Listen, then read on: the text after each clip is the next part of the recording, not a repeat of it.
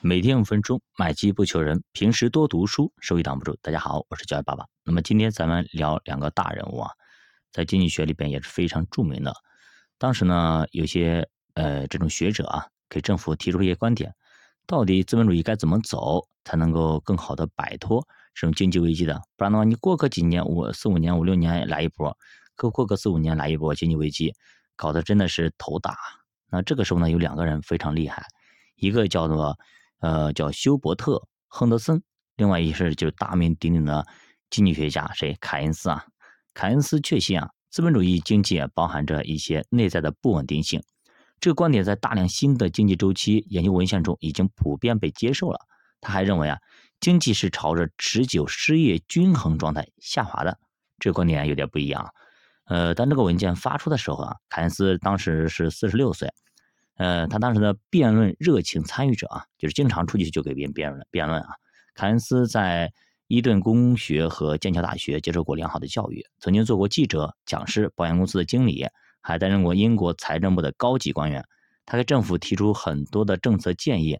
那么，他也要求被参加第一次世界大战之后，呃，跟战败国德国的谈判，也算得上是罗斯福总统和温斯顿·丘吉尔的朋友。在年仅四岁的时候，他就曾经对利息的意义感到好奇。那么在六岁的时候呢，他就想自己的头脑是如何运转的呢？那么在学前班的时候呢，他就找了一个小伙伴，说帮他拿书本，你做我的小跟班。作为回报呢，凯恩斯帮那个小家伙来做家庭作业。后来呢，他上了伊顿公学，之后又上了剑桥大学。到了剑桥不久啊，他就跟那个著名的经济学家马歇尔。哎，定期进行一些早餐，然后呢，他通过了公务员考试，在全部参加考试的学生中成绩第二，非常厉害啊！凯恩斯在音乐方面也是一个内行，他跟毕加索是朋友，而且还是一位现代艺术品的收藏家。他创建了自己的一个剧院，还开了一家餐馆，并且对菜单的安排有着极大的兴趣。他还在好几家大型机构的董事会任职。那么，比如先前的一个亚当斯密一样啊。凯恩斯在遣词造句方面也是一个大师，写文章写得好。呃，他像劳一样，约翰劳一样，还是喜欢玩扑克牌和轮盘赌。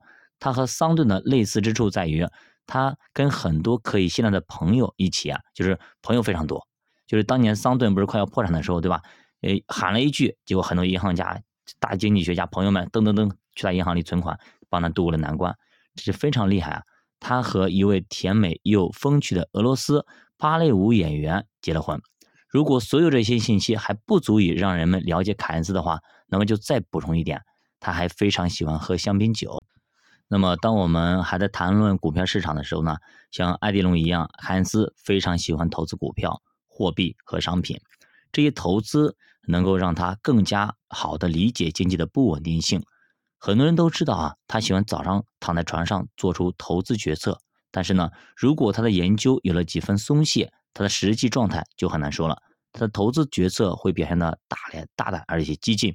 他热衷于货币市场，因为他相信自己在财政部的经历能够帮助他确定竞争优势。然而，仅凭这些情况，我们还不能彻底了解凯恩斯。一九二零年四月啊，也就是欧文·费雪着手研究德国恶性通胀的那前两年。呃，凯恩斯已经嗅到了一个投资机会，于是呢，他在货币市场采取了做空策略。当他卖空的时候呢，价格的确是在下行的，但很快就触底反弹。他为此还损失了一万三千一百二十五英镑，他的投资伙伴也损失了八千四百九十八英镑。当接到经纪人要求追缴七千块的一个保证金的时候呢，他已经无力支付了，依靠仅有的两笔贷款才使他免遭破产的厄运。然而呢，这次经历并没有将他挫败。一九二四年，他被任命为国王学院的首席会计师，并成功说服了学院董事会设立一支由他管理的投资基金。所以说，大家看到了没有啊？千万尽量不能不要去做空啊！真的是做空对资金的要求是非常非常大的，而且对能量要求很大的。像我们今天见到这个凯恩斯这么优秀的一个人，竟然做空也赔了，对吧？所以说做空这个东西啊，真的是不是一般人玩的。所以普通老百姓咱们就做多就可以了，做多中国，对吧？做多做多我们 A 股，这是挺好的一件事情。那么另外呢，昨天呢有小伙伴咨询保险的事情啊，呃，其实我保险我是在小红书啊、抖音啊等等，包括我们喜马拉雅的动态里面，我都都有发这种视频啊。所以说我们在节目里没有跟大家提过这事情，呃，那么给大家提一点啊，因为现在呃开门红了，对吧？大家可能被朋友们啊、亲戚啊等等啊邀请去参加各种的晚宴，对吧？保险公司开的这种晚宴，什么五星酒店很豪华这种，然后现场气氛也很嗨。那么这个时候呢，很多人就稀里糊涂买了很多的一个产品，比如说平安符、国寿符等等这些东西，对吧？动不动都以上万的给孩子买一个保险，上万的，你搞了个套餐。那么这个套餐呢，就是一个果篮，你懂吗？本来你如果去买个苹果，那么苹果的话，你买个苹果就是可能花个五十块钱就买了挺好的了。但是这个时候呢，呃，他给你配配一点东西，杂七杂八的配了一堆，然后给你个果篮，可能这个果篮要两百块钱。对吧？你拿回来之后发现，哎，我根根本其他有些东西我就不需要，而且呢，买回来之后果篮里边呢，有些呢肯定比较小，而且呢，有些很多还坏的，你你懂吗？他就这样的一个意思啊，就是呃，大家注意一点啊，就是很多性价比不是特别高的，你心里要了解清楚，不能够现实一一冲动啊就买了，对吗？很多人都是这样子，买完之后后悔了，你就退保了吧，对吧？因为你已经交了很不是还不是过了犹豫期，或者已经交了一两年两三年了，对吧？你就你一退。也损失的都是几万块钱，那么心疼啊！所以说，大家如果是近期啊，因为开门红搞得红红火火啊，身边应该是很多人都在买保险，对吧？这种氛围很好。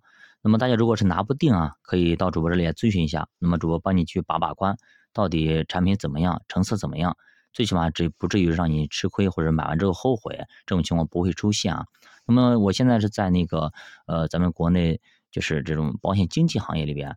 呃，做的非常好的一个明亚保险经纪，大家可以去搜一下，在保险经纪里面可以说是保险经纪的爱马仕啊，就是逼格比较高的，因为里边呢包括博士生啊，这种海归等等，就是层次非常高，包括银行的一行长等级别的，还有那个券商的投行的一些高管都在里边。那么我以前好像跟大家说过啊。这他这个培训啊，真的是魔鬼式的培训啊，那个难度是相当相当大的，强度也非常大。因为当年就我经过这个培训之后，发现啊，真的是我就是经历过那么多的公司啊，没有见过这么强度的一个培训，一直不断的学习，不断的学习，不断的重复填空自己，不然呢你跟不上脚步，跟不上步伐。那自己也学了一些东西啊，那么大家如果是想要呃就是拿不准的话，可以到主播这里咨询，可以帮你去把把脉、把把关。好的，教吧读书陪你一起慢慢变富。如果大家对投资感兴趣，可以点击主播头像关注主播新品团，跟主播一起探讨投资智慧。再见。